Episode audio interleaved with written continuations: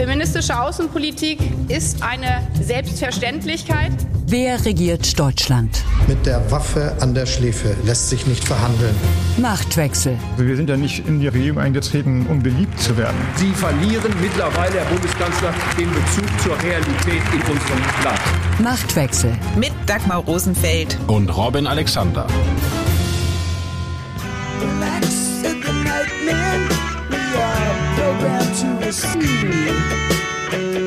You can check out anytime you like, but you can never leave.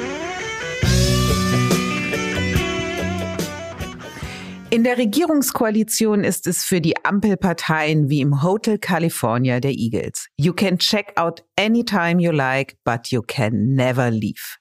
Im Misserfolg aneinandergekettet schreckt die Koalitionäre ein Ende mit Schrecken, was zugleich den Schrecken innerhalb der Koalition nicht enden lässt. Profilierung statt Projekte, Abgrenzung statt Arrangement, das war die Methode der FDP und zuletzt auch der Grünen. Die Quittung für das dysfunktionale Koalieren gab es am Wochenende bei den Landtagswahlen in Hessen und in Bayern. Auch für den Kanzler. Befragt nach ihren Ansichten über Olaf Scholz antworteten rund 80 60 Prozent der Wähler in Hessen, Scholz müsste in der Bundesregierung klarer die Richtung vorgeben. Schönen Dank für Ihre Frage mag Scholz da gedacht haben. Fakt ist, in der Asylfrage schreitet der Kanzler nun voran. Welche Rolle spielt das Wahldebakel vom Wochenende bei der nun angekündigten Asylwende? Wird es einen Deutschlandpakt in der Migrationsfrage mit der CDU geben und findet die Ampel nun zueinander? Darüber sprechen Robin und ich in dieser Folge von Machtwechsel. Außerdem blicken wir auf Friedrich Merz und auf seinen größten Fan, Friedrich Merz. Und wir sprechen über die Regierungserklärung des Kanzlers zu den barbarischen Angriffen der Hamas auf Israel. Moin, ihr Fußballverrückten da draußen. Haben wir uns eigentlich schon mal gehört? Wir sind Kili und André von Stammplatz und wir versorgen euch jeden Morgen mit den wichtigsten Fußballinfos des Tages. Wenn ihr aufsteht, sind wir schon da und wir sorgen dafür, dass ihr mitreden könnt. Egal, ob in der Mittagspause auf der Arbeit, in der Kneipe oder in der WhatsApp-Gruppe mit euren Kumpels. Und wir machen das Ganze nicht alleine. Unterstützung bekommen wir von unseren Top-Reportern aus der ganzen Fußballrepublik. Mit uns seid ihr immer auf dem neuesten Stand. Versprochen. Folgt Stammplatz auf der Podcast-Plattform eures Vertrauens, um keine Folge mehr zu verpassen. Wir haben ja doch sehr weitreichende Entscheidungen schon sehr lange getroffen. Zum Beispiel dafür Sorge zu tragen, dass äh, wir die Asylverfahren digitalisieren in den Ausländerbehörden. Wir haben viele, viele Dinge vorbereitet und auch jetzt gerade eingeleitet ein Verfahren, das äh, Rückführungsmaßnahmen erleichtert in Deutschland. Das haben wir monatelang vorbereitet. Das ist jetzt fertig. Insofern gar kein Zufall. So Olaf Scholz am Mittwochabend im Interview mit den Tagesthemen auf die Frage, ob das Erstarken der AfD bei den Wahlen in Hessen und Bayern dazu geführt habe, dass jetzt Bewegung in die deutsche Asylpolitik kommt. Laut Scholz aber sind die jetzt angedachten Maßnahmen härtere Abschieberegeln, leichterer Zugang zum Arbeitsmarkt von langer Hand geplant. Robin, wie passt dann zu dieser Erzählung das doch recht kurzfristig anberaumte Treffen von Scholz, Lindner und Habeck am Dienstagabend im Kanzleramt, bei dem ja dann dieser Migrationspakt 2 festgezurrt worden ist. Bevor ich deine Frage beantworte, möchte ich einer weit verbreiteten Stimmung im deutschen Volk Ausdruck geben. Dagmar, schön, dass du wieder da bist. Robin, die Mehrheit der Deutschen kann nicht irren. Auch ich freue mich wieder da zu sein. Das war so lustig. Ich habe die ganze Woche, wo ich stand und ging im politischen Berlin, alle fragten mich, was hat die Dagmar und kommt sie wieder? Ich glaube, also im Regierungsviertel bist du die meist vermisste Frau gewesen, seit Angela Merkel sich 2014 das Becken brach und aussetzen musste. So, jetzt von Angela Merkel zur Migrationspolitik, zur Asylfrage und zu dem Treffen Habeck, Lindner, Scholz im Kanzleramt am Dienstagabend. Langfristig geplant? Ja und nein. Und äh, du zielst mit deiner Frage echt in ein Wespennest, das auch noch eine Menge Gesprächsstoff geben kann. Ein Beispiel bei Markus Lanz fragt mich ein AfD-Politiker namens Robert Lambrou, AfD-Spitzenkandidat in Hessen, in der Sendung behauptet der, nur weil die äh, AfD so gut abgeschnitten habe in Hessen und in Bayern, würde sich jetzt die Ampel überhaupt bewegen in Sachen Asyl. So. Und dem kann man natürlich wenig entgegensetzen, wenn das Treffen der drei wichtigen Ampelmänner tatsächlich am Dienstag nach dem Wahlsonntag war. Und so war es. Das heißt also, Hessen und Bayern haben sehr wohl Einfluss darauf, dass die Regierung jetzt vorankommt. Und ja, sie kommt auch voran. Ich habe ja, ja ja, ja und Nein gesagt. Ähm, Dann sag jetzt mal, warum Also Nein. das Ja habe ich ja schon erklärt und das Nein ist, Scholz äh, sagt ja, das ist alles seit Monaten in Vorbereitung und das stimmt. Also wenn du dich erinnerst, im Mai gab es mal diese doch sehr besondere Entwicklung, dass Scholz vor einem Treffen mit den Ministerpräsidenten eigentlich den Kurs in der Flüchtlingspolitik wechselte. Damals hatten wir auch in der, in der Welt am Sonntag so ein langes Erklärstück, die überraschende Wende. Das war, wo Nancy Faeser sich zum ersten Mal für die Asylzentren an den Außengrenzen dazu bekannte. Und das war auch, wo gesagt wurde, wir wollen Abschiebungen effizienter organisieren. Das sozusagen, was jetzt als Gesetz kommen soll. Also das hat Scholz tatsächlich im Mai vorgeschlagen, hat es auch quasi mit den Ministerpräsidenten der Länder einander versprochen, aber als Kanzler. Also als Willenserklärung. Und ich habe den Text noch mal nachgelesen. Wir haben damals geschrieben, der letzte Satz des Artikels war, mal sehen, wie die Ampel das umsetzen will. Und tatsächlich haben, und jetzt muss man das leider so hart sagen, die Grünen das verschleppt. Ja, also das war seit Jahr und Tag auf der Agenda. Es haben sich auch Leute getroffen. Es wurde sich beraten. Die Faeser hatte ihren Gesetzesentwurf fertig. Der war aber dann in dieser Frühkoordinierung äh, der Ampel. Und ähm, dass Robert Habeck über die grünen Schatten springen konnte, das ist tatsächlich erst nach diesen Wahlen in Hessen und Bayern passiert. Da beißt die Maus keinen Faden ab. Die Wahlen in Hessen und Bayern haben also sehr wohl Einfluss auf das, was jetzt gerade passiert. Ich frage mich, ob einen großen Einfluss auch nicht das Papier der SPD-Ministerpräsidenten äh, hat, was äh, Anfang der Woche dann öffentlich wurde mit sehr konkreten Forderungen. Also die SPD-Ministerpräsidenten konstatieren geschlossen, es gibt mittlerweile eine weitgehende politische Übereinstimmung, dass die Zahl der Aufzunehmenden deutlich gesenkt werden muss. Und sie fordern ganz konkret Bezahlkarten statt Bargeld für Asylbewerber in den Erstaufnahmeeinrichtungen und dazu bitte auch eine bundeseinheitliche Regelung Regelung.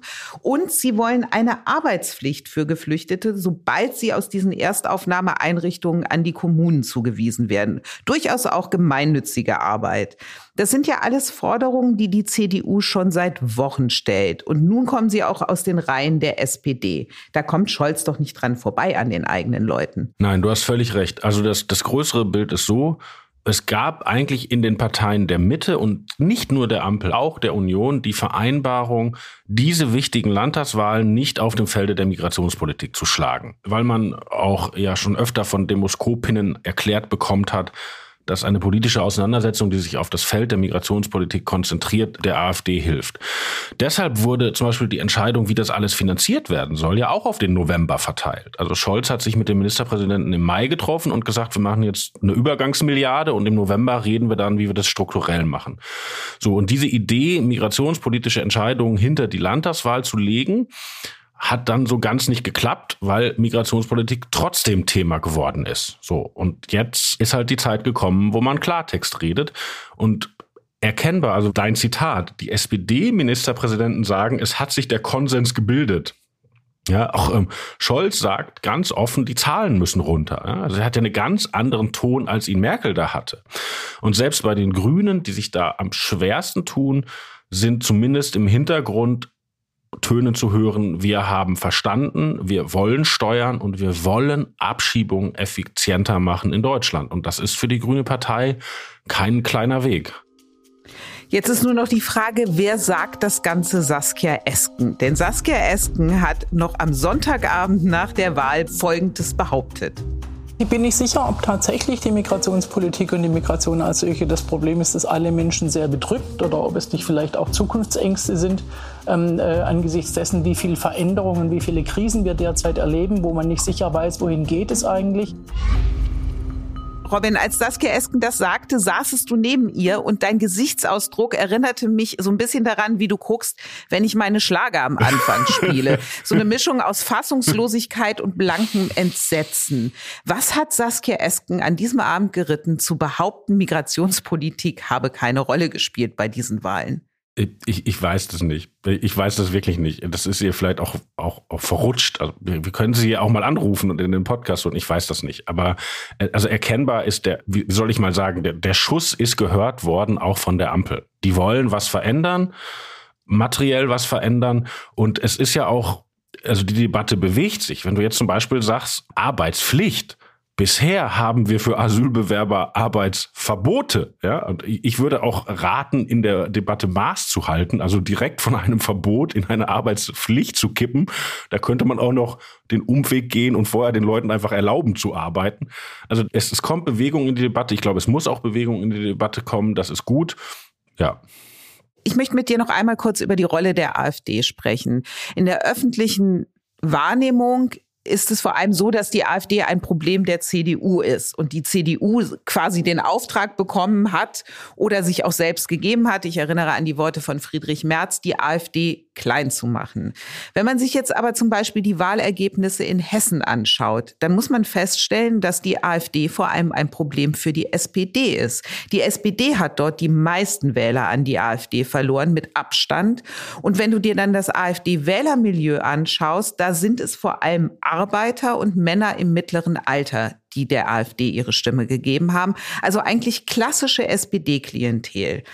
Und die Strategie von Olaf Scholz, die AfD mal als schlechte Launepartei abzutun und zur Seite zu schieben, die wird nicht weiter funktionieren. Also, was wird die SPD jetzt tun, um der AfD wieder Wähler abzunehmen? Scholz verficht da schon länger eine Doppelstrategie. Das eine ist dieses Wort Respekt, was der ja wirklich mantraartig vor sich herträgt, aber wo er, glaube ich, auch einen Punkt hat, dass er sagt, Leute, die einfach einen normalen Job machen, also die Klempner sind oder die auf dem Bau arbeiten oder die irgendeine handwerkliche, klassische, arbeiterliche Tätigkeit machen, die dürfen in unserer Gesellschaft nicht vermittelt bekommen, auf dich kommt's nicht an. Und er ist da durchaus selbstkritisch und sagt, dass seine Generation Sozialdemokraten über das Erkämpfen von Bildungschancen und Aufstieg durch Bildung, was ja tatsächlich in der Generation, das ist ja die Generation unserer Eltern eigentlich, eine, eine, große Rolle gespielt hat, dass das sozusagen eine Schattenseite hat, nämlich dass man die Leute, die diese Bildungsaufstiegschancen nicht nehmen, weil sie halt einfach keinen kein Bock haben, zur Uni zu gehen, sondern lieber mit den Händen arbeiten, dass man denen nicht vermitteln darf, sie machen was falsch. Und das finde ich, gibt evident Sinn, weil auch man ja, wenn man sich anguckt, was in Amerika passiert ist, was in Großbritannien passiert ist, in Frankreich, ist genau diese Leute sind, die sich so ein Stück weit auch kulturell abgehängt fühlen. Aber diese Botschaft des Respekts von Scholz scheint ja nicht angekommen zu sein bei den Wählern, weder in Hessen noch in Bayern. Naja, also ich sag mal so, hat die SPD den eigenen Kanzler gehört? Du hast ja schon am Sonntag Saskia Esken, wir wollen jetzt wirklich nicht auf der rumhaken, die ist übrigens im persönlichen Gespräch wirklich angenehm, aber da, setzt sie sich bei, bei Will hin und Frau Will fragt irgendwie was schiefgelaufen und so und dann sagt sie, schauen wir die Ergebnisse der Bertelsmann-Studie an. Wie viel hat die Koalition ab? So, ja, also das, das ist, das geht alles in so ein Milieu Milieu, was so halb rot, halb grün ist, alle akademisch, alle bestimmte Stadtteile. Ich möchte jetzt auch nicht ein Klischee reproduzieren, aber dass die Sozialdemokratie auch eine Ansprache braucht für Leute, die einen anderen Sound haben. Ja, das, das hat sich, glaube ich, noch nicht überall in der SPD rumgesprochen. Oder die haben die Leute einfach nicht mehr, weil der Funktionärskörper diese Leute einfach nicht mehr hat. Das kann auch sein. Aber das ist sozusagen ein Punkt, den Scholz angeht. Und das zweite ist, dass Scholz immer sagt, liefern, liefern, liefern. Also, dass er einfach äh, Lösungen bringen will. Und auch da, um nicht missverstanden zu werden, ich sagte ja gerade, dass die Grünen mit ihrer Verzögerung diese AfD-Erzählung, es braucht uns, damit ihr da flüchtlingspolitisch in die Puschen kommt, Vorschub leisten. Das stimmt. Aber das Problem haben natürlich auch Landräte, Bürgermeister und so weiter an die Regierung herangetragen. Also wenn es jetzt keine AfD gäbe, würden wir auch über Migrationspolitik reden und wahrscheinlich würden wir sogar noch offener und deutlicher reden und wir hätten auch früher geredet, weil ja bei den linken Parteien es immer diese Reservatio Mentalis gibt. Oh, darf ich jetzt sagen, meine Einrichtung ist voll oder helfe ich da der AfD? So. Und wenn es diese Einschränkung nicht gäbe, würden die das viel offener kommunizieren. Also es ist nicht so, dass es die AfD brauchte, dass irgendwer merkt, dass hier gerade ziemlich viele Leute kommen. Hm. Du hast äh, die Landräte angesprochen, du hast die Bürgermeister angesprochen, die vor Ort mit der hohen Zahl der Geflüchteten umgehen müssen. Und die große Frage ist ja, wie wird es finanziell weitergehen? Also Scholz hat ja du hast es gesagt, erstmal eine Milliarde zugesagt und dann gesagt, wir reden im November nochmal darüber. Aber es gibt da nicht den Willen der Bundesregierung, deutlich mehr Geld an die Kommunen weiterzugeben. Ja, Moment. Das ist ja bei uns so beim Föderalismus. Die Bundesregierung gibt das Geld, aber sie darf es nicht den Kommunen geben, sondern, sondern den, den Ländern. Ländern. Genau.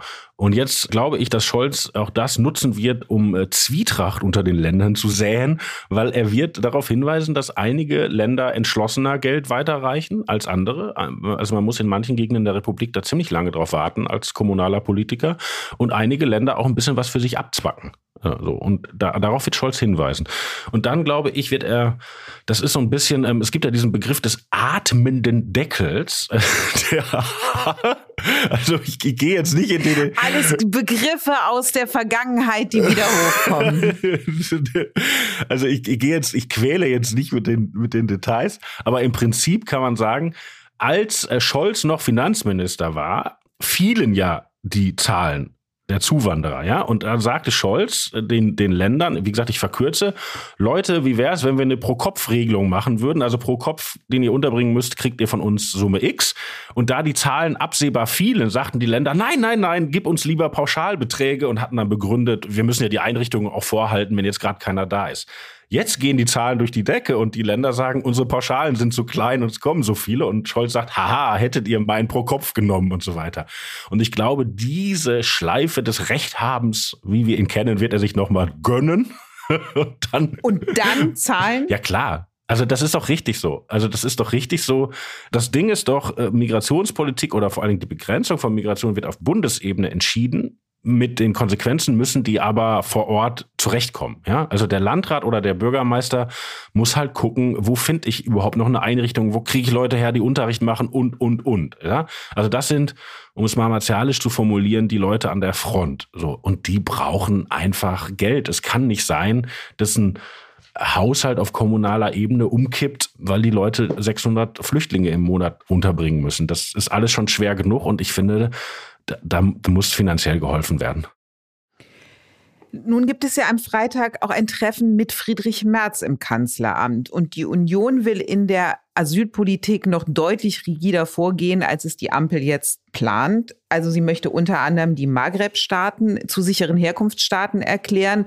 Und auch die Obergrenze zur Aufnahme von Geflüchteten ist in der Union ein wichtiges Thema. Merz nennt das alles ein Angebot für einen Deutschlandpakt, den er dem Kanzler machen möchte. Ein Angebot, Robin, das Scholz am Ende doch nur ablehnen kann mit diesen Forderungen. Weiß ich nicht, weil dass er ihn eingeladen hat unter der Migrationsüberschrift ist ja schon mal ein Zeichen. Also die Genese war ja so, Begriff äh, Deutschlandpakt zauberte Olaf Scholz aus dem Hut, haben wir hier im Podcast äh, alles schon erklärt. Und damals. Zum großen Bürokratieabbau genau, sollte es ja sein. Exakt. Das war der Deutschlandpakt 1 sozusagen. Genau, du, du merkst dir unseren Text. Deutschlandpakt war eigentlich, wir machen Verfahren schneller und was man so im Englischen sagen würde, we cut red tape, so, so. Und dann sagte die Union, Moment, wenn du uns hier mit einem Deutschlandpakt überfällst, dann wollen wir auch über Migration reden. So. Und dass der März jetzt dabei ist bei diesem Gespräch mit den beiden Länderchefs, also je ein Länderchef von roter und schwarzer Seite, ist schon bemerkenswert, weil da, da wird ja über Migration geredet. Nur die Forderungen der Union, die du gerade zitiert hast, mögen inhaltlich richtig sein, nur die kriegt die Union ja selber nicht auf die Straße, weil die Maghreb-Staaten als sichere Herkunftsländer würden ja sollte der Bundestag sie beschließen, im Bundesrat scheitern an dem Veto von Landesregierungen mit grünen Teilnehmern. Und auch die Union hat ihre grünen Koalitionspartner mitnichten dahin bekommen, für diese sicheren Herkunftsländer im Maghreb zu stimmen. Also da kann Scholz sagen, lieber Friedrich Merz, wenn du das möchtest, dann sprich mal mit Herrn Wüst und mit Herrn Günther und mit Herrn Rhein und dann kannst du wiederkommen. So, das wird eine relativ, das ist, das ist sozusagen Schaulaufen. So, und die Obergrenze? Na, mit der Obergrenze ist ja so ein Ding, dass noch niemand je wusste, was man sagt, was passiert denn, wenn die Obergrenze dann gerissen wird. Ja, das, das war ja auch ist heutzutage aus dem politischen Bewusstsein weithin verschwunden, dass Horst Seehofer es tatsächlich ja geschafft hatte, eine Obergrenze in einen von Angela Merkel unterschriebenen Koalitionsvertrag hinein zu verhandeln. Seehofer operierte immer mit der Zahl 200.000 und in dem Koalitionsvertrag der letzten GroKo stand dann 180.000 bis 220.000. Nur äh, da stand ja nicht, was wird beim 220.000 und ersten Bewerber passieren. So, darauf hat niemand eine Antwort. Nun kommt auch noch hinzu, wollen wir denn die Ukrainer dazu zählen oder nicht? Weil die Ukrainer sind ja eindeutig Kriegsflüchtlinge, werden bei uns im System aber nach dieser Massenzustromsrichtlinie der EU behandelt. Das heißt, die kommen ja gar nicht in unsere Verfahren. Ja? Würden wir die Ukrainer hinzuzählen, wäre ja jede Grenze gerissen. Also, also angeblich sind eine Million Leute im Land. Also das macht es alles etwas schwieriger. Mit was kann denn Merz rausgehen aus dem Treffen mit Scholz, was ihn sagen lassen kann, seht her, CDU wirkt, das haben wir durchgesetzt? Also natürlich kann er sagen, dass zum Beispiel diesen Wechsel auf die Sachleistungen, der ist ja sozusagen von der Forderung der Union zur Forderung der FDP und jetzt zur Forderung der SPD-Länderchefs geworden. Ne? Da kann Merz sagen, das haben wir in die Debatte gebracht und das ist eine statthafte Behauptung. So. Weiteres wird aber in der Tat schwierig, weil er hat selber mal einen, muss man sagen, konzeptionellen Vorschlag gebracht in Person seines parlamentarischen Geschäftsführers Thorsten Frei. Und dieser Vorschlag zielte ab auf die Abschaffung oder vielleicht freundlicher gesagt Relativierung des Artikel 16a Grundgesetz, also des Asylrechtsparagraphen. Orientiert ein bisschen, wer sich dafür interessiert, an den Ideen des äh, Migrationsforschers Krogmanns, dieser Niederländer, der in Berlin an der Uni ist und ein guter Gesprächspartner ist, total interessant, den wahrzunehmen. Problem ist nur, dieser Thorsten Frei Vorschlag hat, glaube ich, noch nicht einmal eine Mehrheit in der Unionsfraktion. Und dann wird es natürlich schwierig dann ist es eigentlich nur ein Diskussionsbeitrag eines interessierten einzelnen Politikers. Und was man auch sagen muss, die Leute kommen ja bei uns, die kriegen ja ihren Flüchtlingsstatus gar nicht über Artikel 16a Grundgesetz, sondern über Europäische Menschenrechtskonvention. So. Und wollen wir tatsächlich eine Debatte führen über die Europäische Menschenrechtskonvention? Die Tories in Großbritannien schlagen das gerade vor. Da bin ich aber konservativ. Also an, an solche Dinge rangehen, hm, Vorsicht an der Bahnsteigkante. Bei dem Treffen am Freitag von Scholz mit Merz werden auch, wie du es gerade gesagt hast, die Vertreter der Länder dabei sein. Stefan Weil für die SPD-Länder und Henrik Wüst für die CDU-Länder. Henrik Wüst und Friedrich Merz haben jetzt nicht das freundlichste Verhältnis miteinander, um es mal so zu formulieren. Und es ist Henrik Wüst, der in diesen Tagen sehr laut sagt, all das, was die SPD-Länder fordern, das reicht noch nicht, es muss viel härter vorgegangen werden.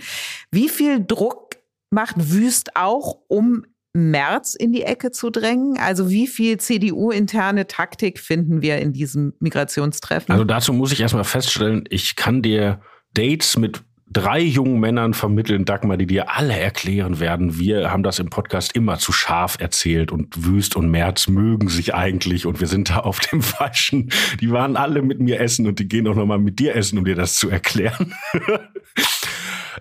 Also ich glaube, dass es da eine po Gut, also eine warme Mahlzeit überzeugt mich noch nicht, dass das nicht so ist, wie ich es gerade gesagt habe. Nein, ich glaube ja auch, dass du wie immer recht hast. Aber also die Union wäre doch wirklich irre, wenn, wenn sie ihren Kampf um, um eine mögliche Kanzlerkandidatur vor den Augen von Olaf Scholz und Ministerpräsident Weil austragen würde im Kanzleramt. Also man soll ja nichts ausschließen, aber das wäre wirklich eine Wahnsinnstat. Aber die lauten Forderungen von Wüst wecken ja zumindest auch eine Erwartungshaltung. Ja, aber Merz muss ja nicht liefern. Das ist also, das ist ja so, die, die SPD-Ministerpräsidenten legen das Überraschende von dir schon in, in diesem Podcast zitierte Papier vor. Und jetzt hätte es ja zwei Möglichkeiten gegeben für, für Wüst zu sagen, super, sind wir dabei, ist ein sozusagen konsentierter Ländervorschlag. Oder er sagt als Unionsmann, nee, ich übertrumpfe, ich will mehr. Und dass er sich für die Parteivariante entscheidet, also ich will mehr, das glaube ich ist ja eher etwas, was gut für Friedrich Merz ist, weil Friedrich Merz will ja als CDU ins Kanzleramt gehen. Ich spreche für die CDU. So, wenn jetzt Wüst und Weil schon einer Meinung wären, dann würde der Kanzler ja sagen, ja super, da sind wir uns ja einig, Länder und Bund. Äh, Herr Merz, wollen Sie noch einen Kaffee? So, also von daher sehe ich da jetzt nicht, dass da zwei Unionszüge aufeinander prallen. Aber äh, wer weiß, das Treffen ist ja erst nach unserer Aufnahme. Und Wüst treibt den Preis hoch, wie du gerade gesagt hast. Am Ende aber hat er in NRW einen grünen Koalitionspartner, der nicht mitgehen wird. Auch eine schwierige Lage für den guten Henrik Wüst. Ja, ja, und er ist nicht alleine. Also er hat seine Grünen, glaube ich, noch ganz gut im Griff. Ganz anderes hört man von den Grünen, äh, die Daniel Günther im hohen Norden betreuen muss. Ja? Da ist ja die Frau Touré in der Regierung, die ähm, Ministerin ist und ihre Mitministerin Karin Prien schon einmal eine Rassistin nannte die wahnsinnig empört war über die letzte flüchtlingspolitische Bewegung der Grünen Partei, als sie da auf Europaebene zugestimmt hat. Und was man so hört, seit Robert Habeck nicht mehr in Schleswig-Holstein ist und vor allen Dingen seine wichtige Staatssekretärin Anja Hadjuk nicht mehr in Schleswig-Holstein ist, dass dort Grüne am Ruder sind, mit denen gar nicht gut Kirschen essen ist. Und wenn man sich das näher anguckt, dieses sehr gelobte schwarz-grüne Modell von Daniel Günther, dass da der Honeymoon schon vorbei ist. Also das, wenn, wenn es eine Einigung irgendwann gibt und sich Landesregierungen auch bewegen müssen mit grüner Minderheit, dann glaube ich, empfiehlt sich der Blick nach Schleswig-Holstein. Im Hinterzimmer. Über Friedrich Merz haben wir gerade schon gesprochen und das Hinterzimmer, das widmen wir auch Friedrich Merz, weil ich fest davon überzeugt bin, dass es im Konrad-Adenauer-Haus in den Hinterzimmern zumindest einen gibt, der dem CDU-Chef regelmäßig auf die Schulter klopft und das ist der CDU-Chef. Und das hat er am Montag nach den Wahlen in Hessen und Bayern dann auch verbal vor den Mikrofonen getan. Robin, lass uns mal hören, was Friedrich Merz über Friedrich Merz sagt. Ich habe äh, für meine Zuspitzung, die ich gelegentlich dann auch mal mache, äh, in äh, Hessen und in Bayern sehr, sehr, sehr viel Zustimmung bekommen. Ähm, ich denke mal, das hat das Wahlergebnis auch nach oben mitgebracht. Robin, hat die CDU in Hessen und die CSU in Bayern so gut abgeschnitten wegen oder trotz Friedrich Merz? Total interessante Genese der Analyse, die eigentlich schon beginnt Sonntag, 18 Uhr kommen ja die Prognosen im, im, Fernsehen, aber die Parteien wissen die Prognosen ja schon ein paar Stunden vorher und teilen die auch mit befreundeten Journalisten. Also während der letzte Bürger noch wählt, beginnt schon der Kampf um den Spin. Und der Kampf um den Spin war ja diesmal, war Friedrich Merz hilfreich oder war Friedrich Merz ganz, ganz schädlich, weil er von Zahnarzt und wir haben darüber gesprochen und so weiter gesprochen hat. Und dann geht ja diese Battle in den Wahlabend, der hat ja auch eine Rolle gespielt in der Anne Will-Sendung, über die wir schon gesprochen haben und geht dann weiter am Montagmorgen in den Parteigremien. Und da tagt erst das CDU-Präsidium und dann der CDU-Vorstand und die Wahlanalyse macht natürlich erstmal Friedrich Merz. Und dann gibt's eine Aussprache. Und nach übereinstimmenden Teilnehmerangaben hat Friedrich Merz dort äh, vor allen Dingen die Wahlkämpfer gelobt und die Geschlossenheit und so weiter und hat natürlich auch nichts Schlechtes über, über die Bundesebene gesagt. Aber dieser Satz, der aus der PK kommt, also meine Zuspitzung hat geholfen, der ist in den Gremien, auf jeden Fall nach dem, was mir meine Informanten berichten, nicht gefallen. Es war sogar so, dass es äh, Anrufe gab bei CDU-Leuten, guck mal, was unser Vorsitzender da erzählt in der PK. Weil das entscheidet ja die Interpretation. Ja? So, und das hat er angeblich in den Gremien so nicht gesagt und damit natürlich auch niemandem die Gelegenheit gegeben, ihm zu widersprechen, wenn er das gesagt hätte. Ob es jetzt richtig ist, also ob die Zustimmung geholfen hat oder nicht, kann man natürlich nicht empirisch auflösen. Ja. Merz hat aber dergleichen schon einmal angedeutet, wenn du dich erinnerst, die Wahl in Berlin, die überraschend Kai Wegner gewann. Ja, davor gab es diese Debatte mit den kleinen Paschas. Ja, also Merz war bei Markus Lanz vorher und sagte, es gibt kleine Paschas aus arabischen Familien, Hintergrund damals noch die Angriffe in der Silvesternacht auf Rettungskräfte. Und dann gab es so eine Political Correctness-Debatte davon, kleine Paschas sagen. So, und da hat Merz hinterher auch für sich reklamiert, die Presse ist über mich hergefallen, aber die Leute fanden es gut, dass ich so thematisiert habe.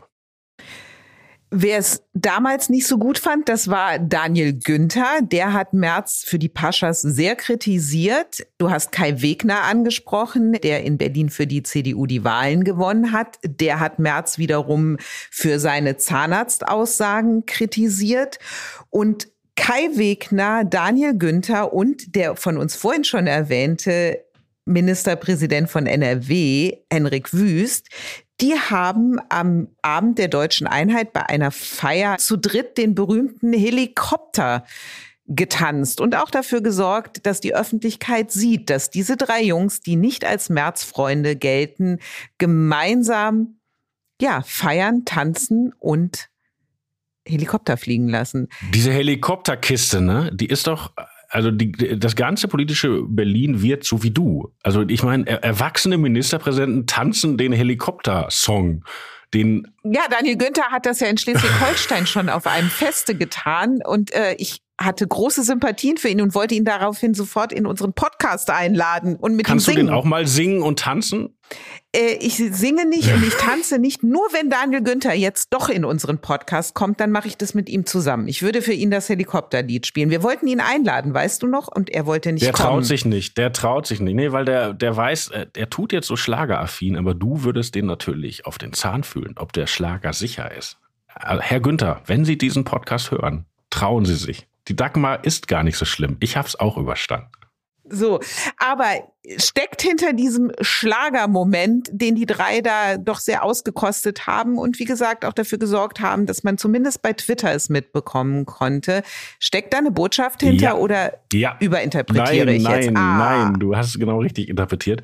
Diese drei jungen Männer, die ja so jung gar nicht sind, wollen, dass alle mitkriegen, dass sie viel jünger als Friedrich Merz sind und auch viel mehr im Volk stehen, weil das Volk äh, tanzt angeblich Schlager.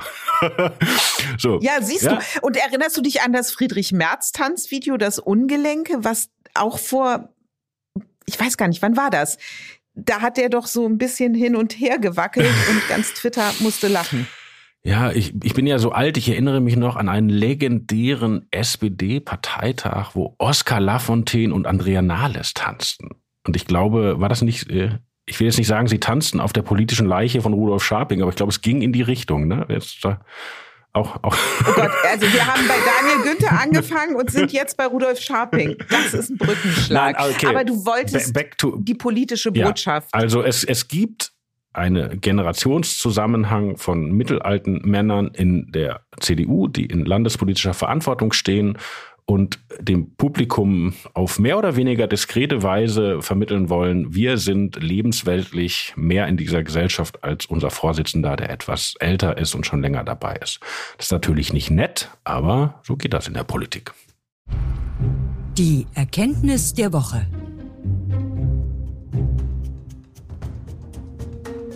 In diesem Moment gibt es für Deutschland nur einen Platz, den Platz an der Seite Israels. Das meinen wir, wenn wir sagen, die Sicherheit Israels ist deutsche Staatsräson. So Olaf Scholz am Donnerstagmorgen in seiner Regierungserklärung. Er kündigte ein Betätigungsverbot für die Hamas in Deutschland an und auch das palästinensische Netzwerk Samidun soll verboten werden. Bisher war die Hamas in Deutschland nicht verboten, weil sie keine feste Vereinsstruktur hierzulande besitzt. Und das hat aber dazu geführt, dass Deutschland von der Terrororganisation als Rückzugsraum genutzt worden ist, auch zur Rekrutierung und vor allem zum Spendensammeln. Nach dem Hisbollah-Verbot 2020 kommt jetzt endlich auch das Hamas-Verbot. Robin, da stellt sich aber schon die Frage, warum erst jetzt? Ich verstehe das auch nicht. Ich verstehe das auch nicht bei diesen Samidun Klappspaten. Also ich bin da auch ein bisschen persönlich betroffen, weil ich wohne ja auch in Neukölln und es ist wirklich, es ärgert mich maßlos, dass da so eine Truppe, die ja gar nicht zahlreich ist, von Leuten, die irgendwie zwischen Linksextremismus und Islamismus und Antikolonialismus changieren, dass man denen zugesteht, solche Bilder zu produzieren.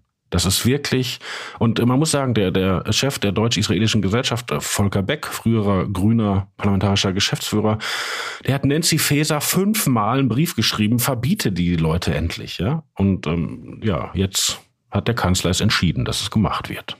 Warum mir das so wichtig ist, weil natürlich müssen wir darüber reden, warum ist Hamas und andere, warum sind die so populär bei arabischer Bevölkerung in Deutschland, in Berlin und auch in Neukölln. Aber worüber wir auch reden müssen, ist, warum sind diese Leute Teil der linken oder linksradikalen Szene? Und zwar seit Jahren. Die laufen beim revolutionären 1. Mai mit. Jetzt auch auf der Demo. Unsere Reporter haben es ja im, im Bild eingefangen. Auf der Demo auf dem Hermannplatz. Weiße Leute, äh, Spanier, Amerikaner, diese ganze zugewandte Expert-Szene in, in Berlin. Also nicht die ganze Szene, aber die rekrutieren sich daraus.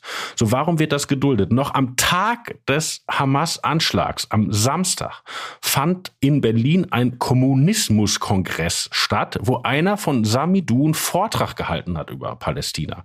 Und dieser Kommunismuskongress findet statt im Gebäude des neuen Deutschlands, also der alten SED-Zeitung, die es ja immer noch gibt. Und dieses Gebäude gehört über Tochterfirmen immer noch teilweise der Linkspartei.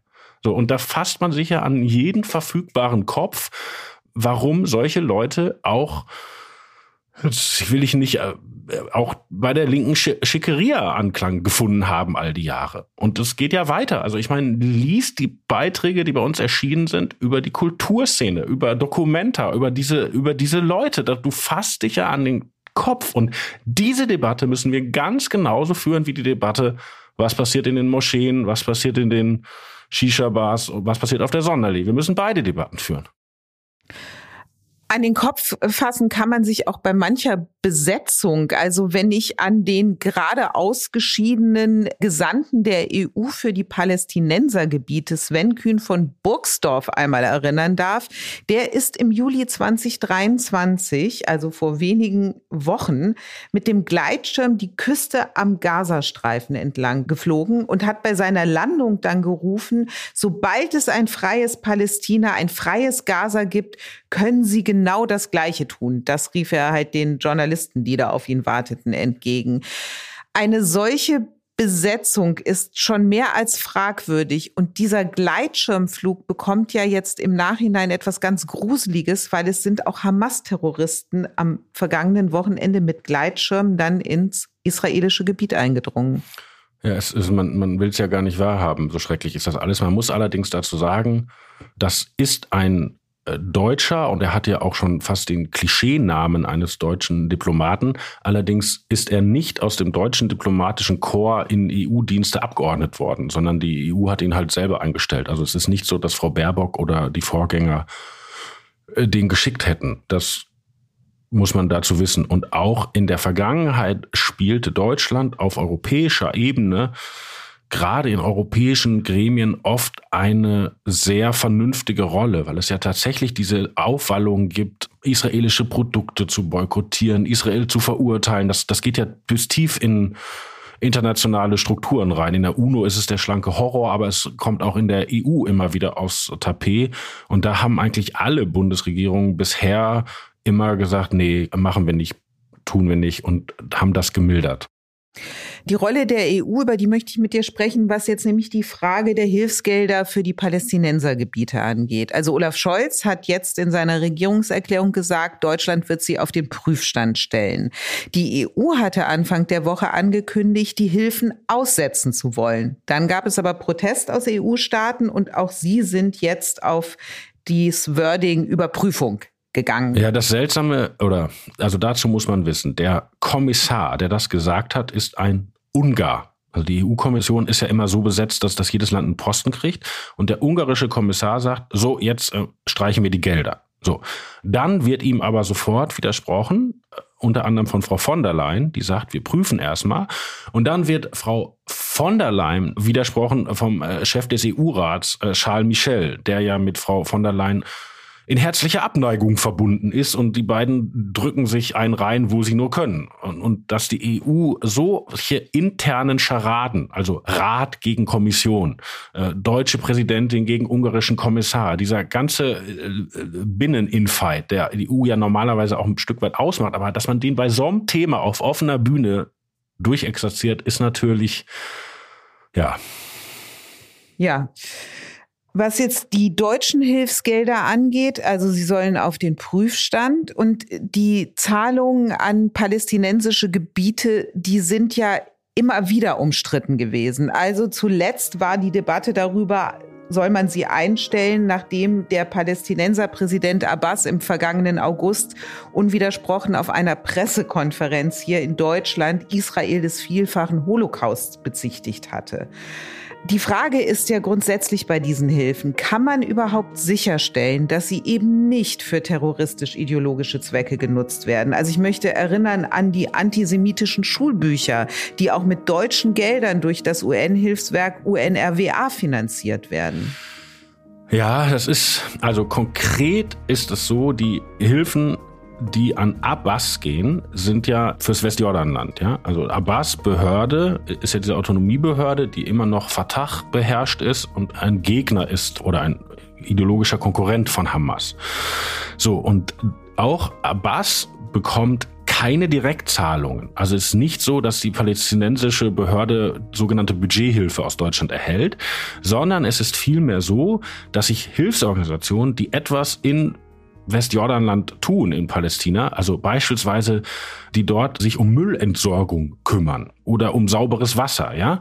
Also diese NGOs äh, schreiben einen Antrag oft noch über eine deutsche Partner NGO und der kommt dann bei der Bundesregierung an. So und da gab es immer die Debatte, ob mit diesen Geldern auch Schindluder getrieben wurde. Also es gab immer Leute aus der israelischen Regierung, die nach Berlin gekommen sind und diskret erklärt haben, passt mal auf, wir wissen, ihr wollt was Gutes tun, aber die bescheißen euch. Also die stellen falsche Quittungen aus und die buchen um und aus euren Geldern wird eben dann doch nicht nur die Müllversorgung gemacht, sondern da wird auch äh, Renten gezahlt für Familien, wo sich ein Selbstmordattentäter in die Luft gesprengt hat oder da wird und so weiter und so fort.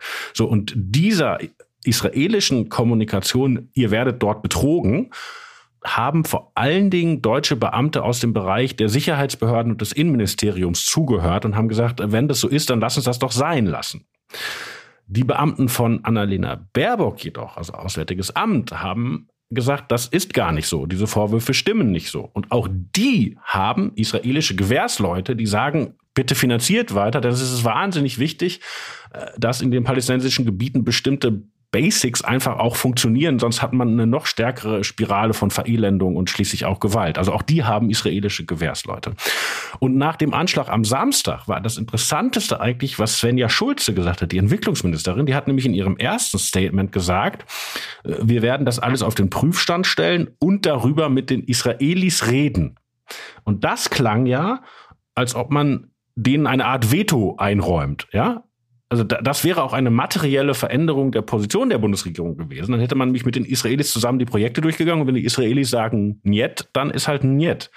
Jetzt aber ist man ja wieder zurückgefallen auf die etwas unverbindlichere Formulierung, wir stellen auf den Prüfstand. Und damit ist ja gar nicht klar, ob man jetzt tatsächlich ein israelisches Veto für bestimmte Projekte akzeptiert oder ob man einfach jetzt sagt, ja, jetzt haben wir geprüft und machen weiter.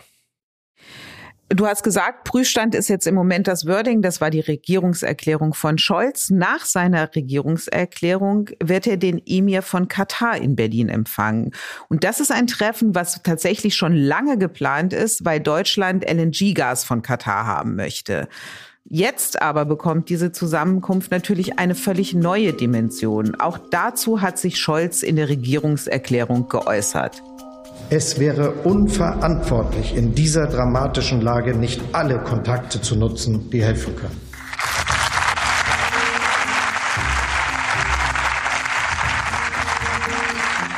Wir tun dies im Übrigen in enger Abstimmung mit Israel und für diejenigen, die von der Hamas entführt wurden. Also Katar wird eine Vermittlerrolle zugeschrieben. Ich finde, zu Katar sollte man ein paar Dinge sagen. Also in Doha hat sowohl die Taliban ihr politisches Büro als auch die politische Führung der Hamas, die residiert in Katar. Katar subventioniert den Gazastreifen mit Milliardenzahlungen. Das Geld ist allerdings immer mit der Billigung Israels geflossen. Und jetzt, nach dem barbarischen Überfall der Hamas, hat Katar seine Museumsgebäude in Doha in den palästinensischen Farben erstrahlen lassen und hat auch zunächst in einer ersten Stellungnahme Israel allein die Schuld für diesen Gewaltexzess gegeben. Robin, das Treffen mit dem katarischen Emir ist ein heikles. Was aber könnte es im besten Fall bewirken? Ob die Argumentation von Olaf Scholz stimmt, dass die Israelis sozusagen ihn fast gebeten haben, daran aufrechtzuerhalten, das kann ich nicht beurteilen. Das weiß ich nicht. Allerdings hat ja Scholz auch ein deutsches Eigeninteresse, weil auch deutsche Staatsbürger sind jetzt in Gaza in, in Geiselhaft. Und dass ein Politiker alle Kanäle nutzt, um diese Leute da rauszukriegen, das ist richtig so. Und ich finde auch, also was du sagst über Katar ist alles richtig. Und ich meine, die, die Hamas-Führer haben, haben das erkennbar dort gefeiert. Aber jetzt tun wir doch nicht so, als wäre die Ampelregierung die ersten Deutschen, die mal in Katari getroffen haben. Ne? War, ich fand die Debatte schon so seltsam, als äh, Habeck da seinen unglücklichen Bückling gemacht hat bei dem Gasbesuch. Du erinnerst dich, ja? Ja, und ich meine, eine ganze Fußball-WM hat dort stattgefunden. Ja, und Formel, Daran ja. sei mal erinnert. Und dort wurden palästinensische Flaggen geschwenkt, noch und nöcher in den Stadien. Ja, und gibt's überhaupt noch ein deutsches DAX-Unternehmen, wo die Kataris keinen Anteil haben? Ich glaube, die sind doch mittlerweile der, wahrscheinlich der größte Einzelinvestor im DAX. Ja, also die Idee, dass diese Leute jetzt tun, was sie tun, auf die hätte man vorher kommen können. Und ich finde, eine kluge Strategie ist, in Absprache mit den Israelis zweigleisig zu arbeiten, Einwirkungen auf die Kataris zu nehmen, auch für die Geiseln was zu bewirken und natürlich die auch unter Druck zu setzen, dass sie nicht mehr den Terror finanzieren. Und sie müssen ja ein Interesse daran haben, dass sie im Westen gut dastehen, sonst würden sie ja nicht Paris Saint-Germain sponsern und die Weltmeisterschaft und, und so weiter. Und also die, die haben ja ein Whitewashing durch Sport, wissen gar nicht mal wohin mit den Milliarden. Und man muss sie immer wieder daran erinnern, dass wir nicht äh, dumm genug sind zu vergessen, was sie noch tun. Und vielleicht hören sie dann irgendwann damit auf. Mit diesen Worten, Robin, geht diese Folge von Machtwechsel zu Ende. Zumindest fast. Denn das aller, allerletzte Wort, Robin, das ist wie immer das deinige. Auf Wiederhören.